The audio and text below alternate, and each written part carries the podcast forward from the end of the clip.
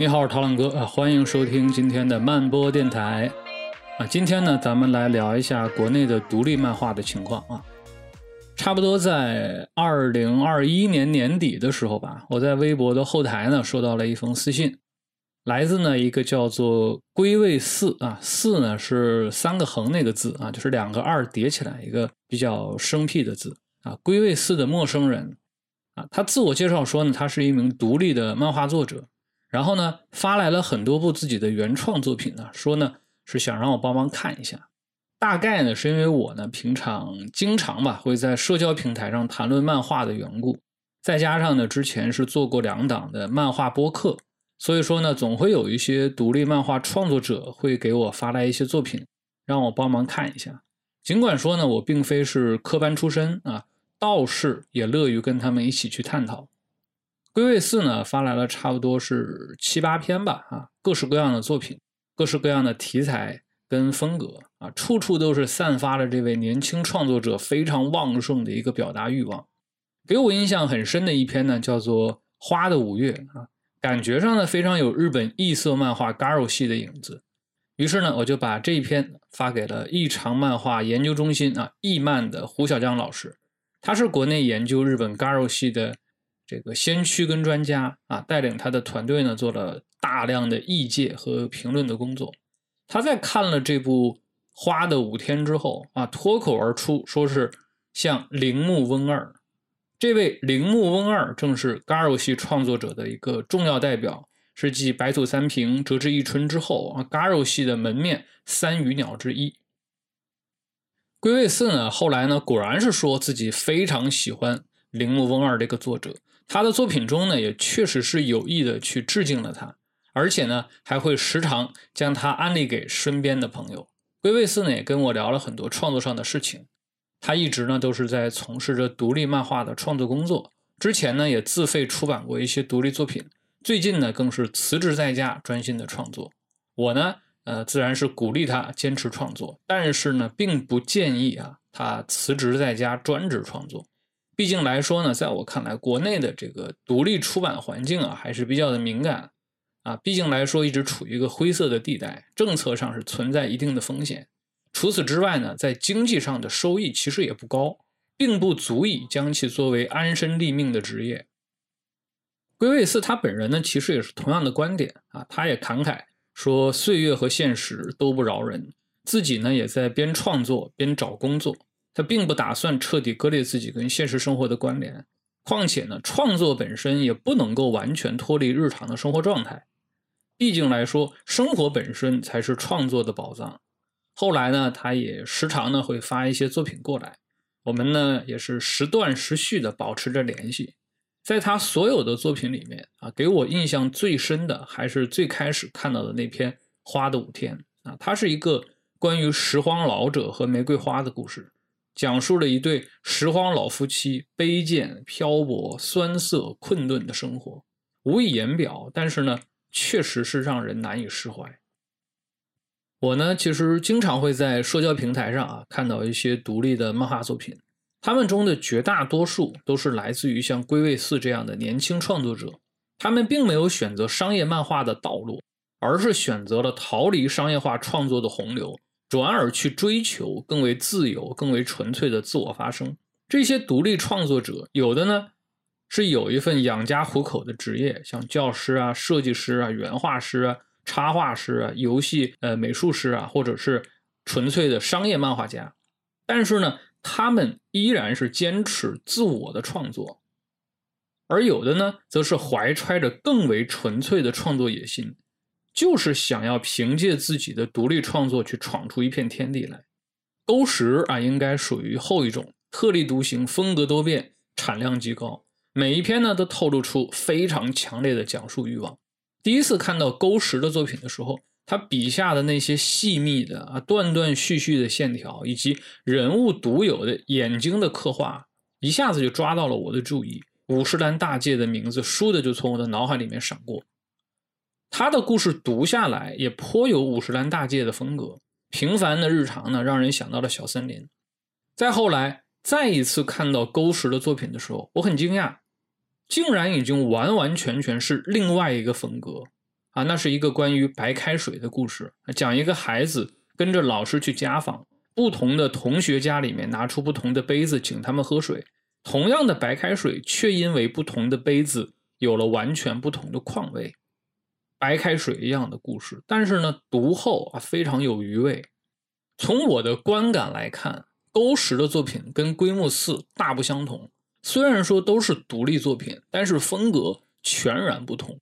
龟味寺他更想要去做的是什么？是去讲述一个故事，事件里的人物关系、情感细节、故事转折，这些是他所关注的点。怎么刻画的更饱满？怎么把伏笔埋得更精巧？而勾石，他的故事情节往往是简单而稀松的。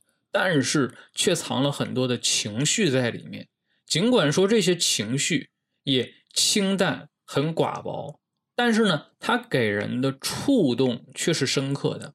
就像我刚才说到的白开水那一篇，执着的画风，日常化的对话，但是读到最后却让人感觉有人在你的心里揪了一把。我从来没有想过。勾石和龟木寺这两位作者之间会产生什么交集？直到有一天，我又收到了另一个陌生人发来的私信。他说呀，他跟几个朋友一起做了一本独立的漫画集子，想要寄给我看看。书的名字呢叫做《地上的人》。在他发给我的宣传海报上面，我看到一张铁丝网横亘在大地上，旁边写着一句话，叫“一边上班”。一边画漫画，我们讲的是生活的故事，而在底部罗列了四位作者的名字。在这个矩阵里面，我看到了加墨和勾石。其实这个加墨就是归位寺的另外一个笔名。那么这个世界啊，还真是充满着让人意想不到的关联。原来我各自分别接触的两位独立创作者。他们的作品竟然同时出现在同一本独立漫画出版物上。发来私信的这个年轻人呢，叫做七月啊，他也是一名独立创作者，还说自己正是受了加墨和勾石的影响才开始创作的。原来他们不仅仅是同时出现在了一本册子里面，他们私下里还是相互认识的人。而这次的这本《地上的人》正是他们三个人啊，七月、加墨以及勾石，再加上另外一个叫做青衣的朋友一起创作的。总共呢，收录了他们四个人的七篇故事。我就说呀，说你用不着送书啊，你我把钱给你们转过去。毕竟来说，独立创作本来就很不容易啊。但是呢，他执意不收。我还记得他当时说了一句婉拒的话，说我们的生活已经很好了。让我们说回到开篇的时候提到的铃木翁二，被称为 “Garo 三羽鸟”的铃木翁二，出生在一九四九年，是二十世纪六十年代后期大放异彩的日本异色漫画家。他因为 Garo 系漫画在国内独立漫画圈子里的流行而逐渐为人所熟知。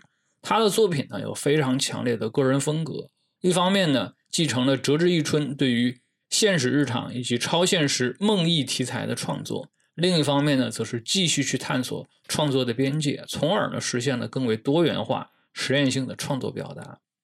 铃木翁二的画风呢非常有特点，有自己很独特的人物造型和排线风格。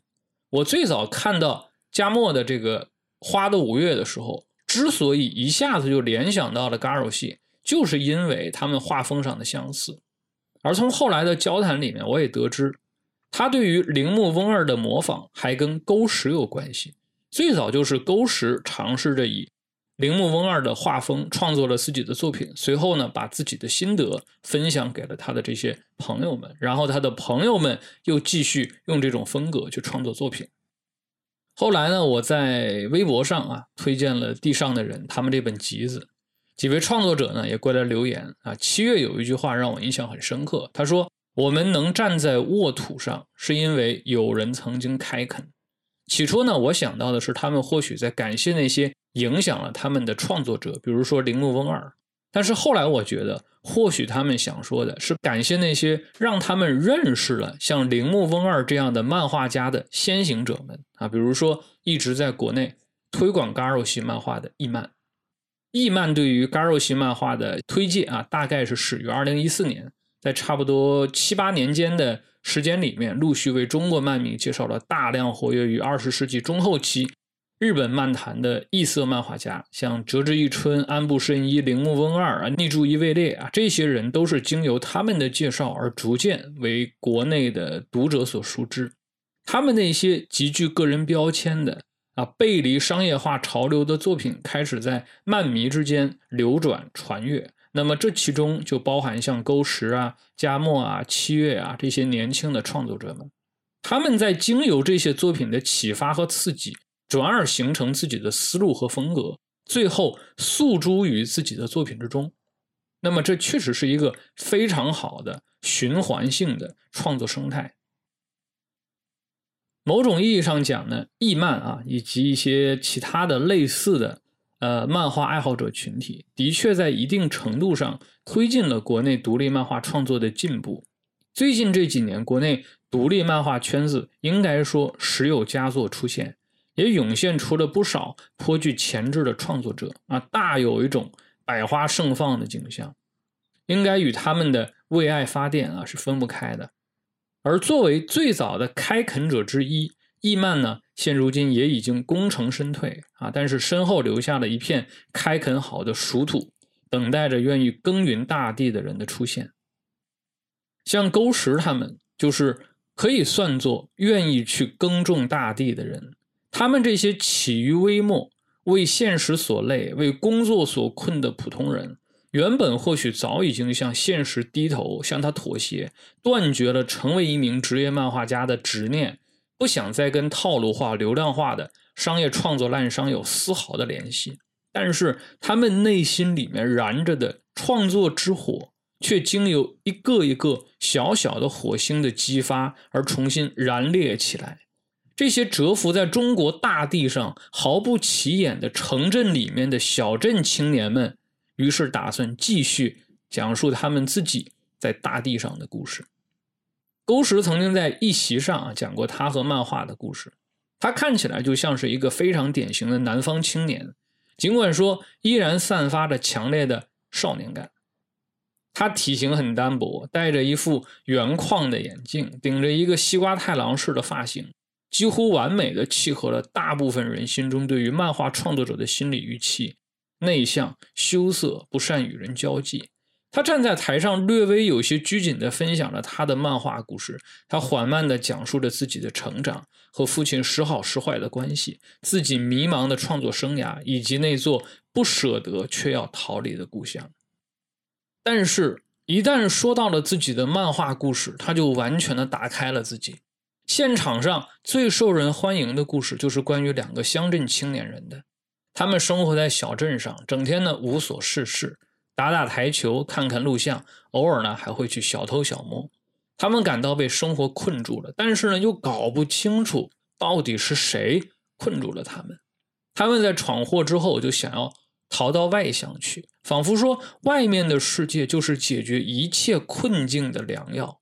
里面有一句台词我印象很深刻：“以青春上膛，向世界开枪”，让人不禁想起自己似乎无所不能。非常骄傲的青春时光，而说到最后，沟石淡淡的说道：“说其实这就是他自己的故事，他自己就是故事里那个被吓得屁滚尿流的小孩。”沟石在一席上还说：“说自己呢，就是想要画一些平凡人的故事，那些有些温吞的故事。”似乎只有这样的故事才能够反映出真实的生活，而自己永远都想去讲述这样的故事。这让我想起加墨他所说的话。他说：“他的日常生活才是他创作的宝藏。”沟史笔下的故事几乎全都是来自于自己的生活，来自于成长时的玩伴、上学时的老师、无数次和解但又无数次决裂的父母。会讲起自己苦难过往的奶奶，还有那个得了老年痴呆症的爷爷，都是执着于去讲述这些普通人的生活，平凡，但是呢，动人心魄。那两个小镇青年的故事也被收录进了他们的集子《地上的人》中，而沟石的想法可以代表他们四个人共同的创作理念：去商业化，去情绪化，去流量化。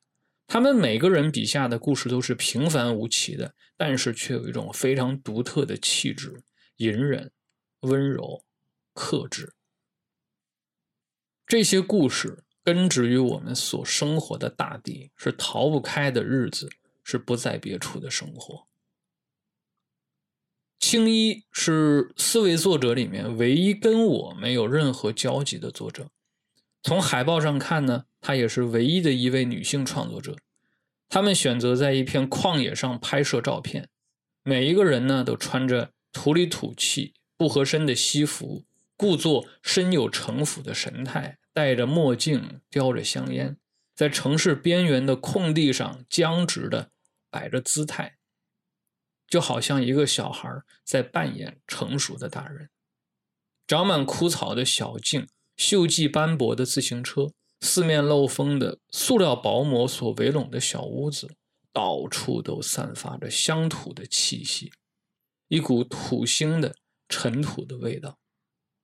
尽管说未曾谋面，但是青衣的作品叫做《永别之招》，却是让我最为惊喜的一篇。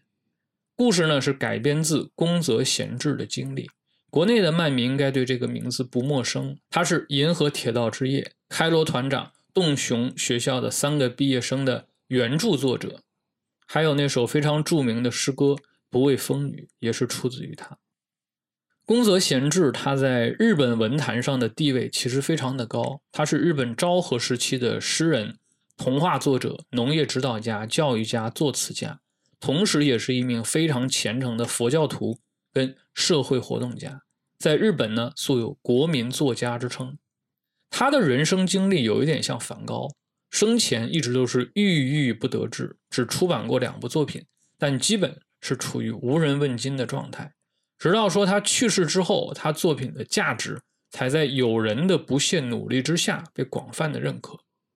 而很巧合的一点。是他跟梵高都是在三十七岁的时候英年早逝，他们两个人的生活轨迹也都出奇的相似，都深受宗教的影响，都关心底层的劳动人民，都是在过世之后获得了巨大的声誉。青衣的这个作品《永别之招》，这个故事就是来自于宫泽贤治他本身的真实经历。他最好的朋友啊，加内因为理念不合跟他决裂。同时，他最疼爱的妹妹敏子也身患重病，将不久于人世。就在宫泽贤治陪着妹妹度过人生的最后的时刻的时候，外面下起了大雪。在雪夜里面，他回想起过往的点点滴滴，关于妹妹的，关于朋友的，关于他人生的一切。轻灵的线条，简单的勾勒出了清瘦的贤治。过往和当下的时空切换的恰到好处，而线条的留白和突如其来的墨染场景对比强烈。这篇作品实在是让人印象深刻。某种意义上讲，我觉得宫泽贤治他也是与土地有关的人。宫泽贤治呢，他出生在一个贫穷的小山村里面，岩手县花卷町。但是呢，他的家庭还是非常富足的。他自幼呢，便对贫苦农民的生活耳濡目染。因而对劳动人民抱有着深切的同情和悲悯。毕业之后，他没有选择从事更为体面的工作，而是返回乡村创办了研习所，指导当地的农民去种田。后来甚至亲自下地干活，成了一名地地道道的农民，以这样一种近似于苦修的方式去生活，去站立在大地之上。在现实生活里面呢，宫泽贤治的生活也是非常的艰辛的。他往往是白天在田里耕种，晚上就是带领农户们学习。他的所有业余时间全部都用在了写作上。他一生一共创作了九十四篇童话和一千多首诗歌，但是他的才华在他的生前没有得到肯定，只有一篇文章获得了稿酬，出版的作品也都是自费出版。宫泽贤治在三十七岁的时候因为辛劳过度而去世，他作品的价值在他死后。才逐渐被人发现。后来呢，他的作品被收入了课本，作品结集出版，并且被译为十几种语言，远销海外，成为了具有世界级影响力的日本作家。在他最为著名的诗歌《不畏风雨》里面，有这样的一段话：一日食玄米半升，以及味僧和少量蔬菜，对所有事情不过分思虑，多听多看，洞察铭记。他的一生都根植于大地，双脚从未离开过土地。他一生的所有的故事都是平静而恬淡的。但这并不妨碍他的故事在时间里面获得永生。这让我想到，在《地上的人》这个作品集的最后，四位作者在后记里面写下了一句话：“创作只有扎根在土里，才能够生长。”这或许正是他们把这本集子命名为《地上的人》的原因。他们愿意，他们想要去讲述那些根植于土地的故事，那些才是真正具有。生命力的故事，能够向上生长的故事。地上的人呢，最终取得了令人惊讶的成功。某种意义上讲，这也说明独立漫画作品还是有其核心读者群的，以及在商业出版上是有可能性的。事实上呢，国内呢从来就不缺少优秀的独立漫画创作者。迄今为止，唯一一部站上过。法国安古兰漫画节领奖台的作品就是独立作品集《特别漫画三》（A Special Comics Three），而前面提到的胡小江老师正是这部书背后的推动者之一。二零二一年，阿切的独立作品《海门回声》同样也是入围了安古兰漫画节的评选名单。还有很多国内的独立漫画家的作品也是陆续在海外出版，而且收到了不错的反响。比如说佐马老师的《夜间巴士》啊，至今已经相继推出了意大利版、法语版、英语版、葡萄牙语版、阿拉伯语版等等等等。再比如其他像高老啊、像马毅啊，他们的作品在国外其实都是有出版的。但是目前来看呢，国内更多的独立漫画创作者依旧是处于一个比较艰难的处境之中吧。一方面呢，国内出版政策的变化以及对内容尺度的严格把控，使得很多独立创作者不得不寻求其他的途径去出版作品，而他们无疑要为此冒非常大的风险。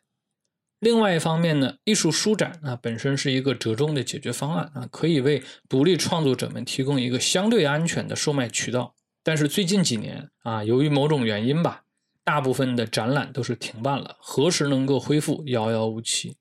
最后。尽管说呢，也有一些正规的出版社想要入局，但是呢，往往耽于多变的环境啊而心生迟疑。再加上图书出版市场本来就是利润非常之低，很少有出版社愿意铤而走险选择这么小众的出版类别。所以说，至少从目前来看，尽管国内不乏有志于独立漫画创作的人，但是整体的创作环境啊不是很友好。尚没有建立一套从选题到编辑、从创作到编撰、从出版到营销的完整的产业链条。大多数的独立创作者们都是在单打独斗，凭借着自己的一腔热血去发挥自己的创造力，甚至没有办法苛求在经济上有所收益，而是往往需要通过别的职业来贴补漫画创作。就像地上的人海报上所写的一样，要一边工作一边创作。国内独立漫画创作氛围还有一个非常大的缺失啊，那就是还没有建立起有效的评价体系，既没有系统性的官方的评价体系，也缺少来自民间的声音。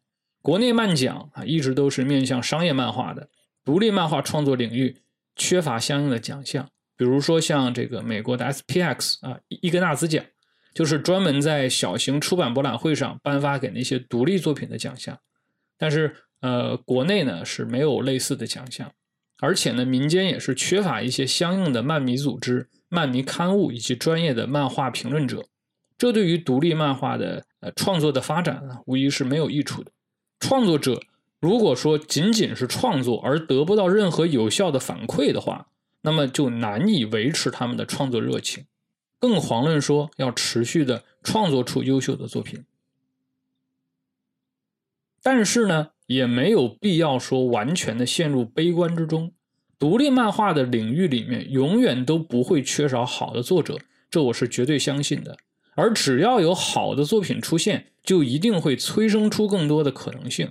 更多的评论者、更多的爱好者以及潜在的出版者。尽管说商业出版并不一定是独立漫画的唯一出路，但是如果能够在商业出版和独立作品之间取得某种平衡，使得这些作品能够接触到更大范围内的大众读者，又何乐而不为呢？而且据我所知，确实国内有几部独立漫画作品在商业运作之中，虽然说困难重重。但我们还是很期待他们的到来。在《地上的人》这本集子的封面上写了一个数字一啊，这似乎昭示出四位作者想要继续创作下去的决心。我曾经在一个漫画群里面看到佐马老师说自己的创作是源于一种表达的欲望，是本能的，迫切的想要把自己的故事用漫画的形式讲述出来。我觉得这个地上创作的四人组。他们的创作也是源于这样的一种执念，哪怕说生活再困顿，环境再萎靡，也要把自己的观点说出来，表达出来。而这恐怕是作为一个创作者最为难得的品质。总之呢，在最后，我们还是心怀期待的，希望在不久的将来还可以继续看到他们的作品。好了。今天呢，我们就聊到这里。我是陶朗哥，感谢大家收听，我们下期接着聊。